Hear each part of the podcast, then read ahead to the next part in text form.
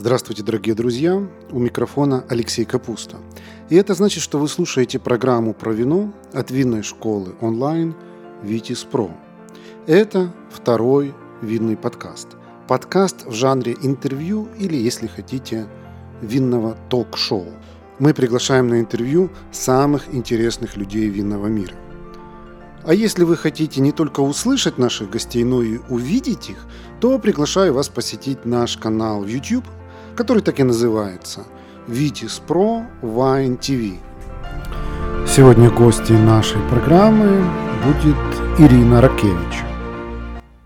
Ирина Ракевич – независимый винный специалист, владелец винной школы для начинающих. Винная школа Ирина Ракевич. Живет и работает в городе Рига, Латвия. Хобби – йога. Девиз «Не унывать и не сдаваться», а завтрашний день всегда принесет что-то новое. Расскажите, пожалуйста, как вы пришли в вино? То есть вы 20 лет в индустрии, а как, как, как вы пришли, с какими обстоятельствами это было эм, связано? Ну, как это обычно бывает, случайно. Всегда хотела иметь профессию, но, конечно, когда училась в школе, понятия не имела, что вообще существует такая профессия сомелье, винного специалиста. И тогда, в конце 90-х, начало 2000-х годов, э, очень популярно было проводить презентации в э, только что открывшихся торговых центрах. И вот таким образом я начала подрабатывать. А меня нанимала компания, которая предлагала просто проводить презентации в супермаркетах, и э, мне давали напиток, давали список, что надо было презентовать, и мне стало интересно, что же это такое, что такое сорт винограда, как это производится, потому что когда ты стоишь, наливаешь, э, проводишь дегустацию, нужно что-то еще рассказать, что ты наливаешь, кроме названия. И потихонечку так начала э, интересоваться. Поехала, поучилась, и в Москве училась, и закончила международную школу в СЭТ. Э, но на самом деле самое главное знание, конечно, я получаю, получала у виноделов, когда ты путешествуешь по винограду. Ну вот так и началась моя профессия. Какая была первая ну, какая-нибудь э, ну, настоящая такая серьезная работа? Настоящая серьезная работа. Ну, в принципе, мне повезло, я сразу попала в компанию, которая занималась серьезными брендами.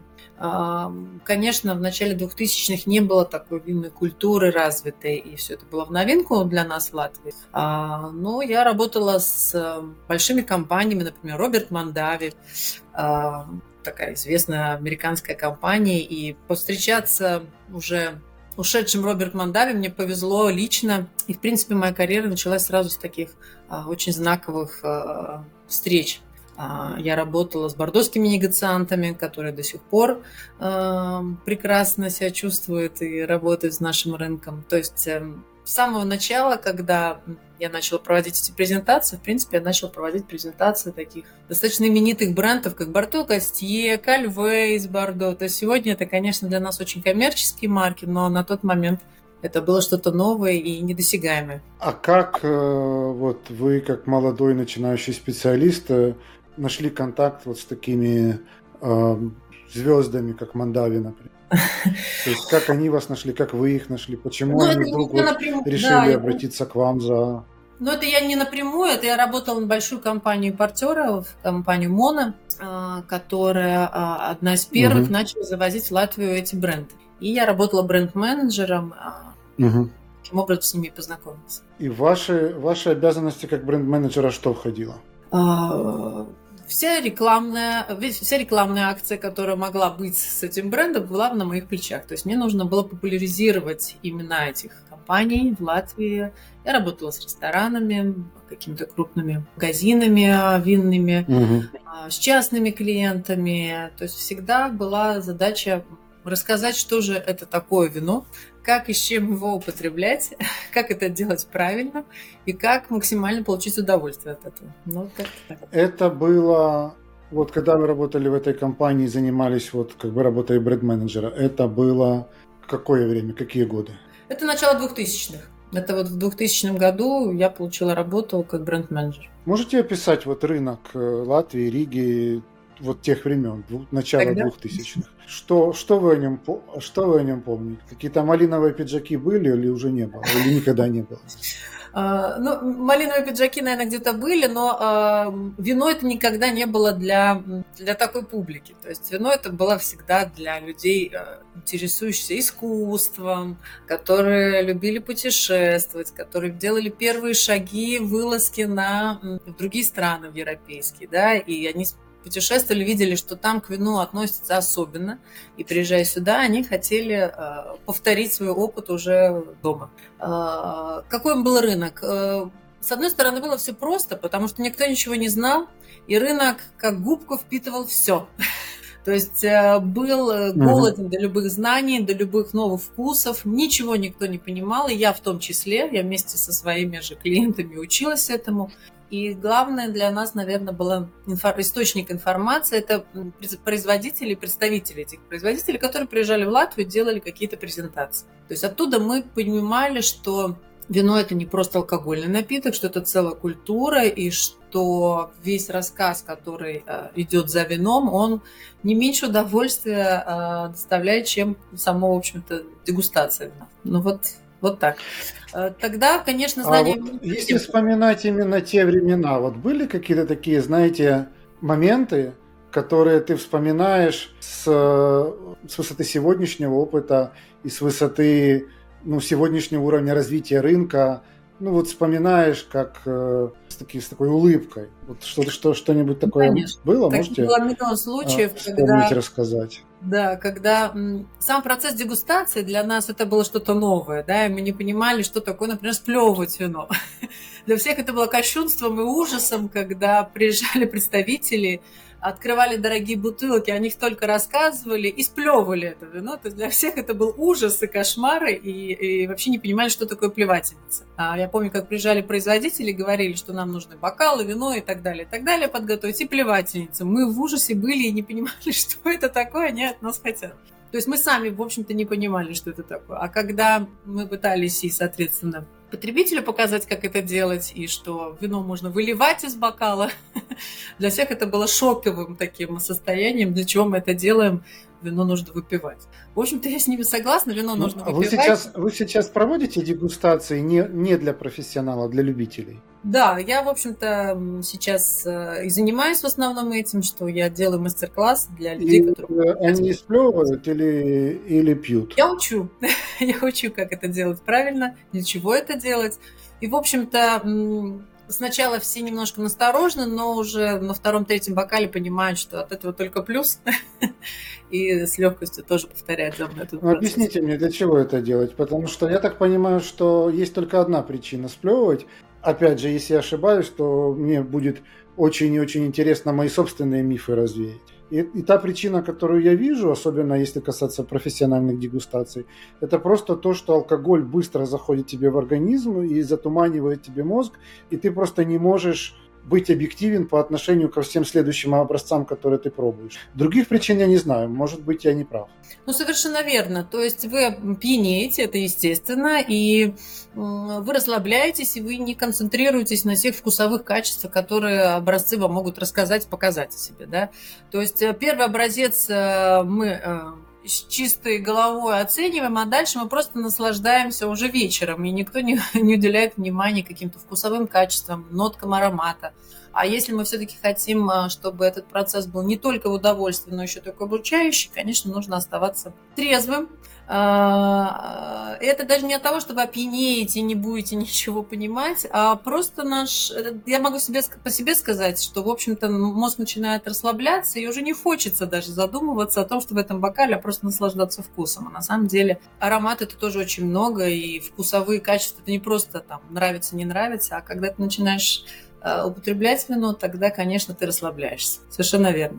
Ну, мы тут немножко ушли от основной темы разговора, но мне эта тема тоже интересна, поэтому я буду надеяться, что нашим зрителям это тоже будет интересно. Что вот, если ты делаешь дегустацию для, для обычных любителей, что важнее? Важнее их научить или важнее, чтобы они все-таки получили удовольствие? Грубо говоря, вот огрубляя вопрос, чтобы они пили и получали удовольствие. Вот что важнее? Ну, важно все, потому что если это будет техническая дегустация, это будет неинтересно. Это, я думаю, что виноделы со мной согласятся, что они не для этого создают вино, чтобы его просто технически дегустировали, оценивали и сплевывали. Конечно, они создают вино для того, чтобы люди наслаждались. Но наслаждение без знаний, э, на мой взгляд, это не полноценное наслаждение. Это вот я очень часто провожу параллель с э, искусством, когда вы приходите в галерею. Если вы ничего не знаете об этой картине, да, вы можете насладиться красками, пейзажем, натюрмортом или что изображено на этой картине, и все. А когда вы знаете историю этого создателя, э, знаете, что за эпоха была, почему была создана эта картина, вы получаете такое более глубокое наслаждение от а, от этой картины. То же самое с вином. Если вы просто пробуете на вкус и оцениваете аромат, вкус, не зная, что ожидать от этого, почему оно такое, а, как оно может развиваться, развилось оно или не развилось, то вы, в общем-то, очень-очень маленькую долю наслаждения можете получить.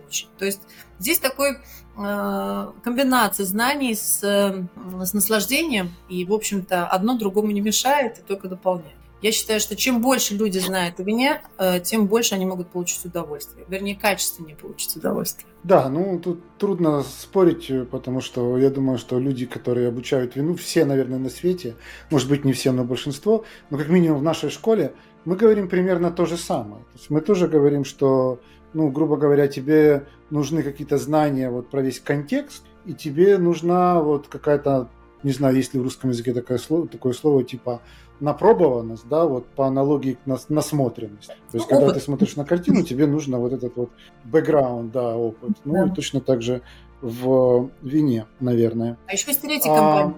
А, а кроме, кроме... Да. Еще есть третий компонент – эмоции. Потому что если даже есть знание и удовольствие от вкуса аромата, и никаких не вложено эмоций, это тоже обычно проходит мимо. А, обычно, не, как не, не проще... кем? Ну, вот, например, когда я рассказываю про вино, и если я лично знаю этого производителя, я вкладываю больше эмоций в свой рассказ, в теорию, да, то и, и верят мне больше, и, и люди получают эту эмоцию. Если эту эмоцию не получается передать, то есть, например, я не была у винодела, я с ним лично не знакома, ничего не знаю о вине, то я не смогу передать эту эмоцию, которую заложил туда сам винодел, и тогда я вижу, что и публика по-другому воспринимает этот напиток. То есть, когда есть вот эта эмоциональная сторона, тогда наслаждение приходит быстрее и ярче. Согласен полностью, но с другой стороны, это, наверное, нас с вами немножко э, ну, как-то ограничивает, потому что вин и виноделов сильно больше, чем наших физических возможностей заехать к ним в гости. Конечно, конечно. Особенно если говорить про далекие страны Нового Света, там, Новая Зеландия, ЮАР, например, не знаю, Парагвай какой-нибудь. Да, та же Австралия, а. Америка, точно так же, не так просто к ним попасть. Да, да, да. Ну, я, я, я сейчас там перечисляю те страны, где я не был, но хотел бы побывать. Слава богу, Австралия, Америка у меня уже галочки стоят, а вот по, по поводу там Южной Америки, по поводу ЮАР и Новой Зеландии еще предстоит подставить. Друзья, приглашаю вас заглянуть на сайт нашей винной школы Витис Про – там вы сможете найти наши онлайн-курсы, в том числе короткие, стоимость которых сравнима с ценой одной бутылки вина. У нас есть экспресс-курсы для совсем начинающих, есть фундаментальные, углубленные, есть бизнес-курсы и профессиональные обучающие программы для тех, кто хочет сделать карьеру в сфере вина.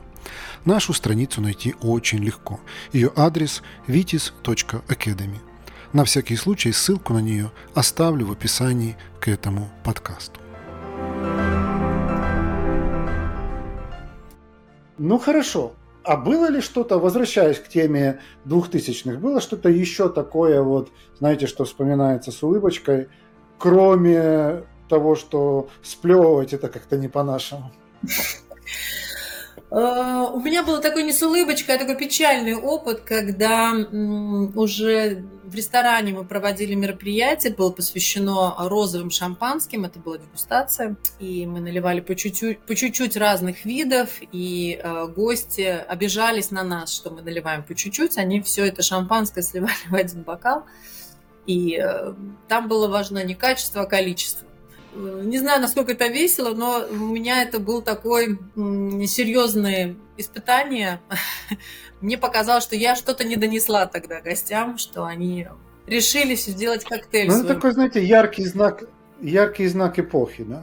То есть да. трудно, наверное, придумать. Вот если бы мы с вами сейчас сидели, что-то придумывали, да, то вот этот образ, когда люди сливают шампанское в один бокал ради того, чтобы было больше, это как-то придумать было бы сложно. Да, при том, что вина-то было достаточно. А... Это просто было перед ужином такой мини-экскурс по винам, то есть потом можно было пополнить бокалы, но вот люди не оценили то, что мы сделали такую дегустацию.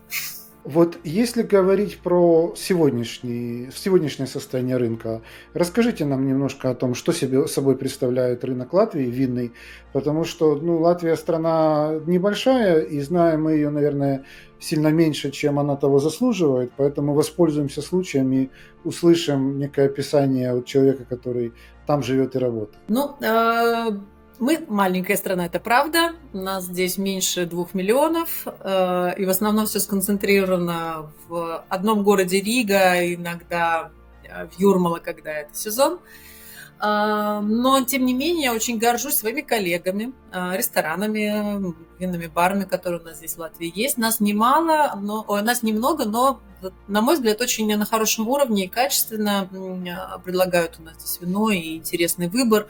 А, на такой маленький рынок у нас очень много компаний-импортеров и совершенно разные стили. Угу.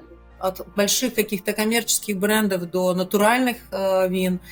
Наши ребята, которые отбирают вина для Латвии, следят за тенденциями, всегда можно какие-то интересные вини в целом в мире, которые происходят, и заметите, в Риге, и в Латвии. А, вот э, один из таких, э, таких приятных примеров, э, которым мы все гордимся в нашей стране, что вот сейчас, в этом году, а, сомелье из нашей страны победил в мировом конкурсе на чемпионате мира сомелье. А, будучи из очень маленького городка, мы страна, не имеющая винного бэкграунда, и он сумел во всем мире показать, что даже такая маленькая страна, как Латвия, имеет очень глубокие знания о вине и может предложить много чего интересного. Поэтому мы в этом году очень ждем. Ну, это прекрасный повод для гордости. Я тоже слышал много раз, так сказать, вот про, про, ну, про это событие. Раймонд и, Томпсон. видимо, очень талантливый человек. Раймонд Томпсон. Он говорит по-русски? Да. Тогда надо будет его пригласить к нам в эфир. Насколько я знаю, после да, это...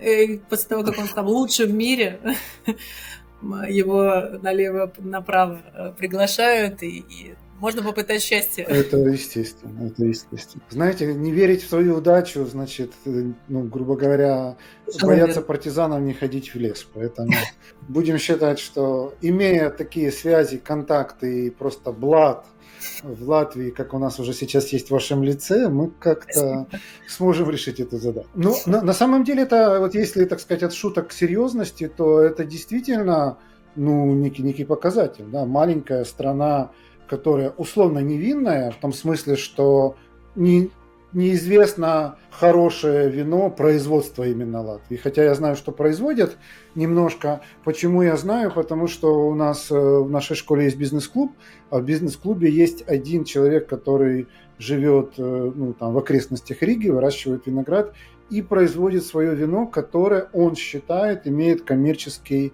Э, потенциал. Пока он его, насколько я знаю, на широкий рынок не выпустил, но факт, что виноград растет, виноград созревает, вино он делает, ну а когда оно там получит коммерческий потенциал, э, жизнь покажет. Вот. А, то есть я так понимаю, что из ваших слов, что все самое модное, все у вас есть.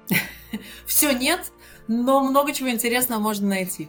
Еще, знаете, есть такое очень большое преимущество маленькой страны. А, возможно, вы знаете, что угу. многие компании, которые ограничены в производстве, а их эм, имя известно во всем мире, они такие своего рода как квоты на страну выделяют, да, что вот в эту страну мы столько отправим вина, в эту столько. То есть да. нет такого, что они в одни руки Конечно. отправляют всю свою продукцию. И э, у нас есть возможность получить в маленьком количестве, конечно, но такие образцы, которые, например, с огнем не сыщешь в другой стране. То есть э, многим производителям угу. очень важно, при том, что мы очень маленькие, присутствовать на нашем рынке тоже. Я знаю, что очень многие охотятся на такие э, квоты и из других стран тоже, но у нас вот есть очень скажем так, минимально, но доступ к таким э, каким-то большим именам в винном мире тоже есть. То есть, если что-то не можешь найти где-нибудь в Великобритании, то едь в Латвию, там получишь шанс. Ну, у нас тоже за ними гоняются, но шанс всегда есть, как вы сказали.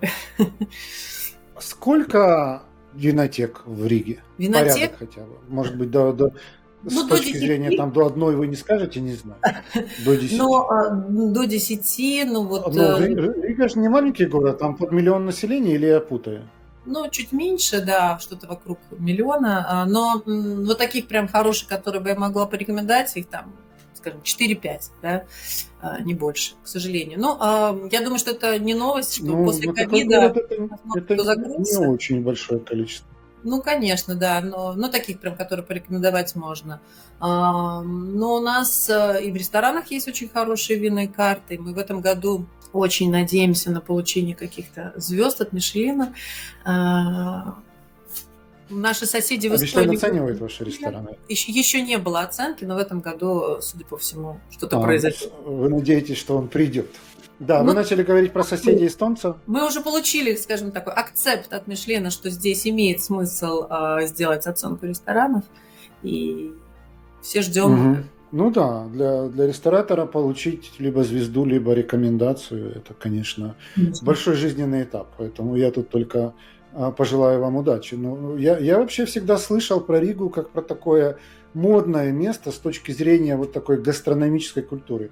Честно говоря, я не очень слышал с точки зрения именно винной культуры, но про гастрономическую слышал. Там, где гастрономия, там и вино. Невозможно а, открыть, на мой взгляд, хороший ресторан, если у тебя не будет а, достойной винной карты. Да? И а, если там еще Э, лет 20 назад, когда я начинала, такой профессии, как сомелье, у нас не существовало. То есть сейчас у нас э, есть э, пару угу. таких сильных ребят, которых я бы рекомендовала как специалистов мирового уровня. Потому что они знают что-то, они знают очень много. И поэтому, если вы приедете в Ригу, то это не только гастрономия, но и винная история тоже. Обязательно приеду. Меня мой студент-участник клуба приглашает. И я уже столько раз ему обещал, что он уже начинает на меня обижаться. Что говорит, ты все обещаешь, обещаешь, никак не приедешь. А сейчас, наверное, у вас хороший сезон, потому что я знаю, что в Риге не всегда так очень приятно. Я пару раз был зимой, немножко зимой, конечно, не тот кайф. Совершенно верно. Но э, весна у нас очень осенью хорошо. Летом бывает повезет, а бывает нет. бывает очень жарко, бывает очень дождливо. А осенью обычно у нас, особенно во время золотой осени, на мой взгляд, прекрасное время для того, чтобы прогуляться по ресторанчикам и барам. Друзья, наши подкасты «Винная история» и второй винный подкаст медленно, но верно становятся лидерами в своей нише по количеству прослушиваний – нас слушают настоящие любители вина, а значит, у нас можно купить рекламу. Запросите наш медиакит по ссылке в описании к этому подкасту, и вы удивитесь, насколько доступной и результативной может быть реклама в подкастах.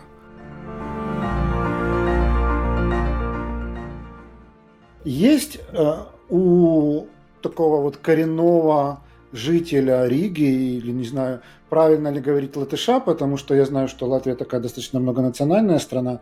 Есть ли у него какие-то такие, знаете, привычки, особенности, предпочтения по отношению к вину, по отношению к алкоголю, ну, кроме того, что есть супербренд, там, рижский бальзам? Конечно, мы не винная страна, как вы сказали. Мы в основном страна, которая употребляет больше пива. Ну, мы сами производим собственное пиво, да. Э, пиво, крепкие напитки у нас очень популярны, если мы говорим про среднестатистического жителя. Да?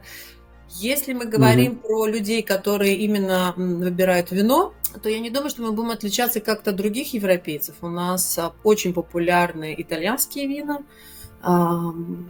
все самые известные 3П, и Просека, и Примитива, и Пиногриппика есть везде.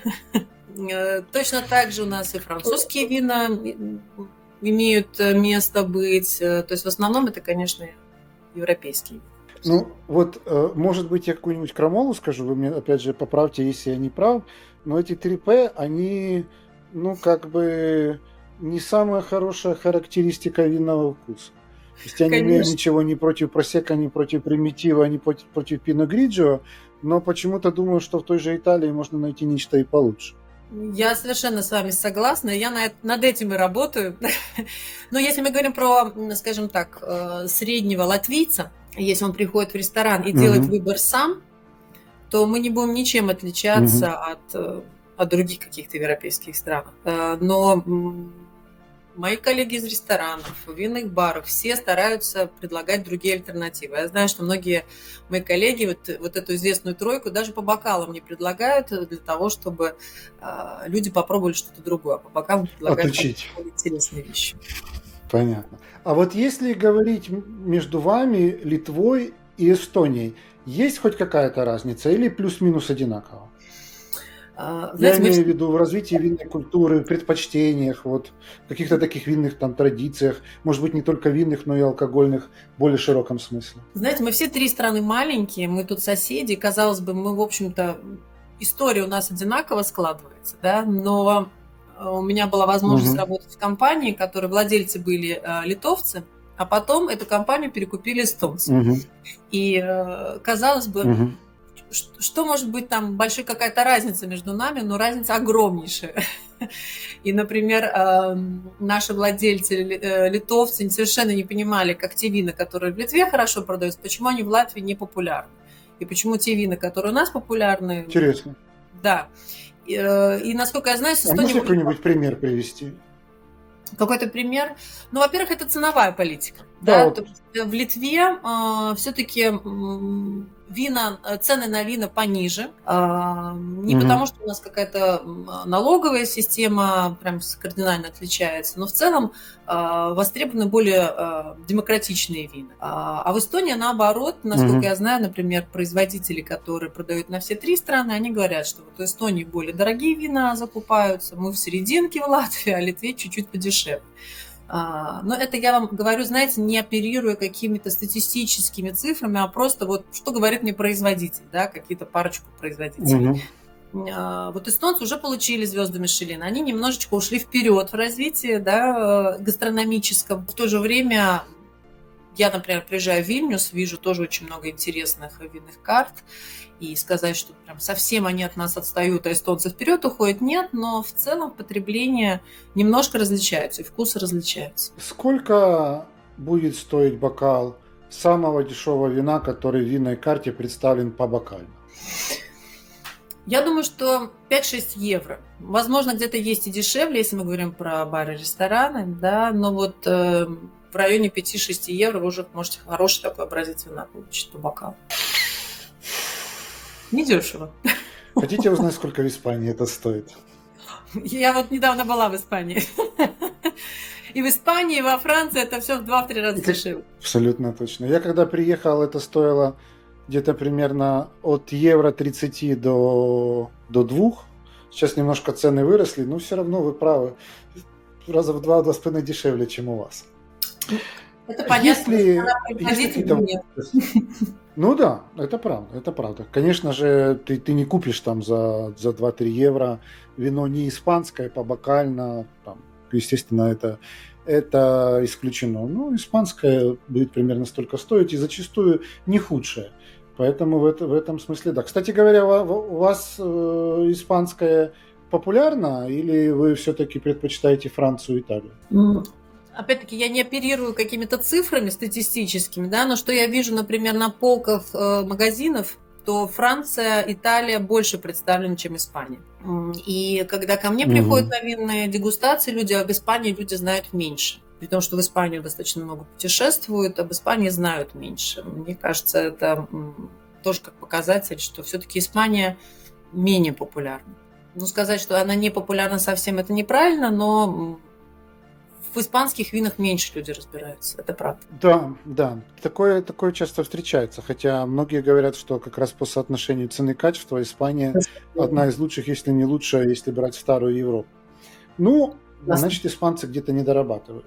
А, изменился ли рынок, ну вот за последние пару лет, потому что люди говорят, что Латвия переживает некий такой всплеск русскоязычной миграции – опять же, насколько это а, чувствуется вообще с точки зрения количества людей, которые приехали в страну, с точки зрения того, чем они занимаются, насколько они активны, насколько они потребляют, насколько они, может быть, какие-то новые бизнесы открывают или на рынке труда как-то конкурируют. Вот эти такие демографические тренды, связанные с политической ситуацией последних пару лет – оно как-то чувствуется на винном рынке? Знаете, что я могу сказать? Что чувствуется, что меньше туристов из России, их вообще нет. Именно если мы говорим про туризм. Да? Угу. А э, российские туристы, они всегда были, особенно здесь в Юрмале, э, в сезон летний, да, они были одни из главными вообще э, потребителями вина, потому что угу больше, может быть, э, знали какие-то названия, наименования. То есть, если у нас тут потихонечку что-то одно и то же продается, да, то приезжали э, из России э, туристы, они какие-то новые э, требовали марки для э, в ресторанах и так далее. Да? То есть мы чувствовали всегда всплеск продаж э, во время лета, когда приезжали российские туристы.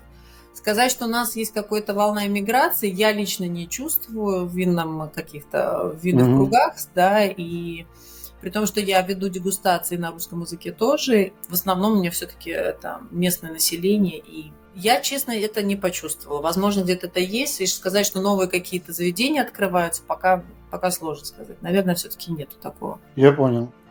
Ну, вполне возможно, что мои источники, так сказать, слишком преувеличивают эту картину. А, Наоборот, большой минус того, что... Вот то, что вы сказали, что туристов стало меньше, это, это удар по по туристической промышленности страны, или они кем-то заменены просто? Э, смотрите, когда была волна ковидных запретов, тогда все сошло на нет, и потом э, сложно сказать, что именно нанесло этот урон.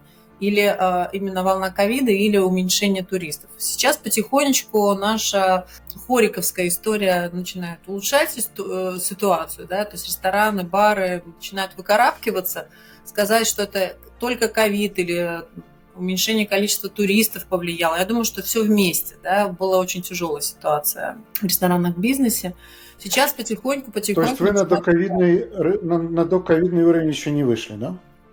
Э, я думаю, что нет. Понятно. Если мы вот э, по вашей биографии там сделаем скачок вот ближе к году там 20, 21, 22, 23, а когда и почему вы стали вот э, независимым профессионалом, чем вы занимались до того, как им стали? Что вообще это означает независимый профессионал? А, смотрите, я всегда мечтала обучать э, людей, а, рассказывать им про вино, но для того, чтобы это было не только как хобби, и чтобы это приносило еще и доходы, всегда приходилось попутно продавать вино. И мне казалось, что это не всегда честно, а, что ты а, презентуешь вино, но имеешь э, в этом какой-то интерес э, финансовый. для меня всегда была цель угу. отойти от продаж. Не потому, что мне это не нравилось, но мне казалось, это не всегда честно до конца. А, угу. Хотя никогда не было такой прямой связи. Вот я вам дала продегустировать, тут же купите. Да? А, но в любом случае, мне кажется, если ты именно встал вот на эту сторону открывать мир вина, то важно быть независимым. В том плане, что ты независим от продаж, от каких-то конкретных брендов, контрактов и так далее. Что ты сам а, выбираешь, что а, в винной школе, например, дать в виде образцов, или про какое вино рассказывать, и рассказывать про него не потому, что тебе его нужно продать, а потому что ты считаешь, что это действительно очень ценный образец. И поэтому, когда уже я обросла э, своей клиентурой, и, и э, какое-то уже имя сложилось, и опыта набралась, э, я почувствовала, что могу э, независимо от компаний-импортеров открыть свою собственную школу. Сейчас я чувствую, что это востребовано и нужно, потому что о вине люди хотят знать больше, и уже придя в ресторан, они, наши потребители не готовы просто заказать вино красное или белое, они хотят разобраться, какое лучше, вкуснее, и хотят сами выбирать вино из винной карты, а не просто там, пальцем тыкнуть по цене. Вот таким образом, потихонечку, потихонечку, набираясь опыта и клиентуры, я вот пришла к тому, что стала независимой именно от каких-то компаний. А сейчас я делаю не только дегустации, вместе с группами мы ездим по винным регионам и вместе учимся. потому что самая главная цель не только научить. То есть ваш бизнес, который вас кормит, это винная школа, события и туризм, правильно? Да, да, да. Э, опять-таки, не все компании могут держать в штате себе сомелье, и тогда они ко мне обращаются вот описать какое-то вино, или провести обучение в ресторане, или э, сделать какую-то статью на определенную тему. Вот, э, вот в этом я сейчас помогаю разным. С точки зрения винной школы, у вас в Латвии есть конкурент? У нас в Латвии есть э, Латвийская ассоциация сомелье. Я тоже вхожу в эту ассоциацию, угу. и Латвийская ассоциация сомелье проводит обучение. Я бы не сказала, что это только для профессионалов, но она ориентирована все-таки э, на ребят, которые работают в этой сфере. Я же, наоборот, э, провожу э, лекции, дегустации винную школу для простых потребителей, которые не собираются связывать с этим свою профессию, хотя у меня есть ученики, которые позже все-таки стали и сомелье, и работают в ресторанах. То есть они больше, ну, как бы выбрали для себя нишу работы с профессионалами, а вы больше с любителями. Можно это? так?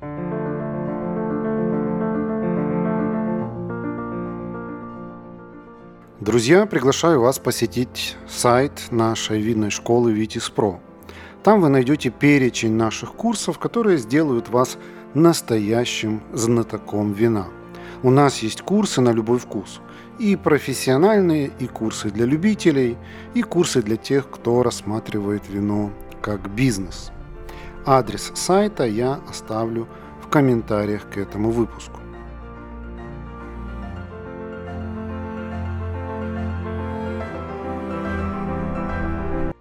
Расскажите немножко про школу, а, что у вас за курсы, как много людей у вас учится, э, сколько у вас длится и стоит, например, какой-нибудь курс?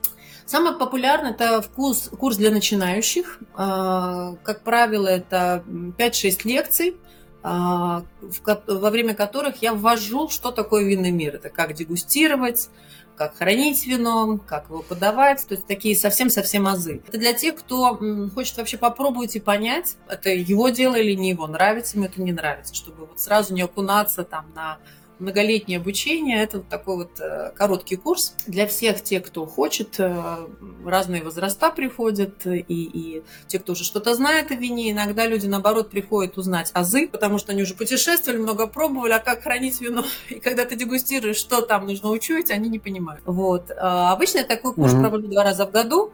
Это в начале года и в сентябре. А, так как уже у меня таких курсов было несколько, а, конечно же, люди хотят знать дальше. И дальше уже есть возможность поучиться отдельно вина Франции, отдельно вина Италии. Я не скажу, что это на постоянной основе. Обычно вот э, собирается группа, и мы организуем курс э, по французским винам. Сейчас в сентябре будем э, изучать французские вина. То есть это несколько, опять-таки, курс, несколько лекций, где э, я буду рассказывать про вина разных регионов именно из, из Франции. Помимо школы, что а более... вот курс для начинающих... Да-да-да. Да, винный курс для начинающих, сколько он людей собирает там в среднем? Э, обычно это 10-12 человек.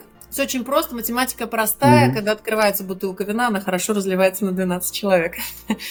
Это 10-12 человек, и есть э, возможности при меньшем количестве больше, но мне кажется, это вот э, такое оптимальное количество, когда я могу каждому участнику уделить э, достаточно внимания. Если это не винный курс, а вот параллельно я провожу еще единичные дегустации, которым тоже очень популярны, дегустации, мастер-классы, посвященные какой-то конкретной теме, сорту винограда, региону или одному производителю, туда уже приходят обычно те, кто уже побывали на каких-то лекциях и уже хотят углубляться дальше в эту тему.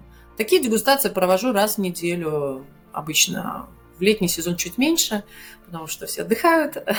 А так раз в неделю какой-то еще дополнительный мастер-класс да, можно посетить. А в Риге дегустации в течение недели много проходит? Вот в таких ну, открытом формате, нас... когда ты можешь прийти да. там попробовать. Но для нас в Латвии это, в общем-то, каждый раз такое как событие. Не скажу так, что прям вот на постоянной основе у нас каждую пятницу по 50 дегустаций. Это не так. Так как у нас, как я уже назвала, винотек не так много, да, но каждая винотека проводит классы. Ну, я думаю, но что... Вы сказали, что у вас есть 10, 10 винотек, из них там 4-5 ну, приличных, которые вы бы рекомендовали. То есть, если одна винотека проводит одну дегустацию в ну, неделю, да, то минимум 10 дегустаций в неделю проходит. Не, ну 10 не проводит. Э, вот эти 4 и 5 и проводят эти дегустации, да, это, ну, 4-5 дегустаций. То есть 4-5 проходит. да, да. Есть ли в Латвии потенциал для вот такой винной движухи, как то, что мы сейчас обсуждаем, в том числе э, и по винотекам, и по дегустациям, каких-нибудь других городах, кроме Риги, или нет? Есть, и они проходят. Это не только в Риге проходит, и меня очень часто зовут в разные другие города. Да, где? Но это может быть не с такой частотой. Расскажите. В Юрмале, в Юрмале, вот в Резекне мы очень дружим. Это э, город Лагали, эм, э, достаточно далеко от Риги находится. Это три часа езды. Для нас это много, это уже другой конец угу. страны. А, ну, да. Я знаю, что в Лейпе и Венспилсе это тоже крупные города, в которых периодически проходят дегустации. И у нас, знаете, что популярно? У нас, может быть, не столько вот такие открытые дегустации популярны, у нас популярны такие, как клубы.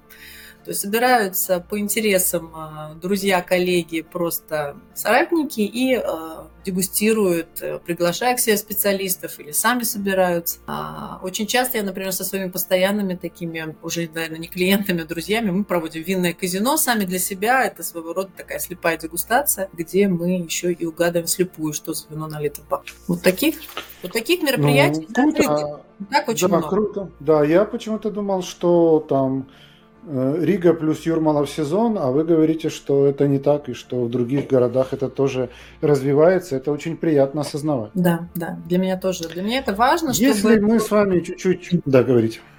Я говорю, для меня это точно так же важно, чтобы это была не только Рига.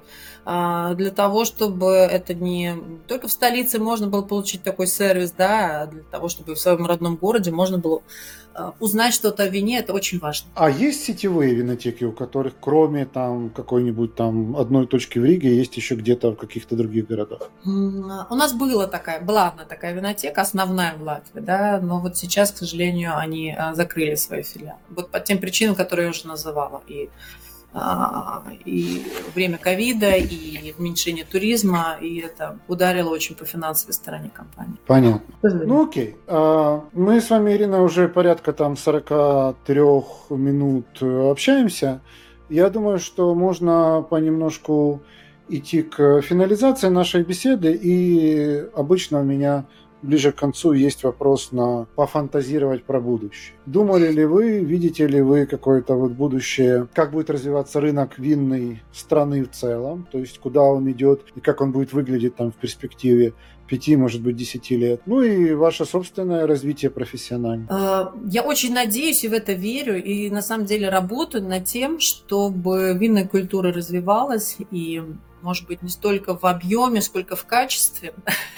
Мне бы хотелось, чтобы больше и больше людей э, разбирались в винах для того, чтобы пили не в большом количестве, а получали удовольствие от того, той бутылочки вина, что они купили домой или заказали в ресторане. И я очень надеюсь, что этот э, сервис, что вино будет более доступно большему количеству наших э, сограждан, латвийцев. Потому что все равно на сегодняшний момент э, вино – это продукт такой назовем его luxury, он недоступен всем, и когда я, например, нахожусь в супермаркете и вижу, когда другие люди какие бутылки выбирают и покупают, мне бы хотелось, чтобы этот уровень немножко повысился, и они могли себе позволить более интересные, более э, дорогие, соответственно, более качественные вина покупать. Это вот скажем такая, моя мечта, и я думаю, что мы к этому потихонечку, потихонечку придем. А еще очень большая надежда на, э, на туризм, и э, что о Латвии будут все больше и больше знать и к нам приезжать, и не только потому, что э, это какая-то новая для них страна, а будут приезжать именно за гастрономическим удовольствием. И Раймон Томпсон наш, э, наша звезда винная, и рестораны, которые, надеюсь, получат какие-то награды от Мишленовского гида. Очень-очень на это тоже надеются, мы все вместе в, из этой сферы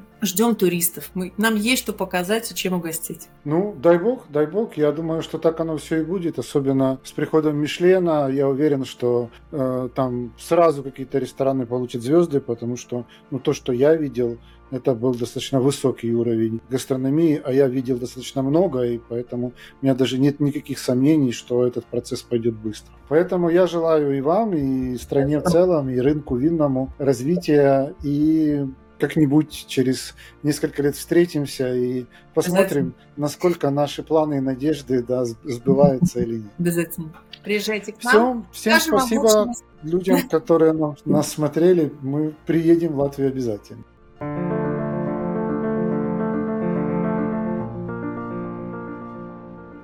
Друзья, вы слушали второй винный подкаст от винной школы онлайн «Витис Про». Если вам нравится то, что мы делаем, в частности, эти интервью с профессионалами винного рынка – я прошу вас оценить этот подкаст на той подкаст-платформе, которую вы предпочитаете.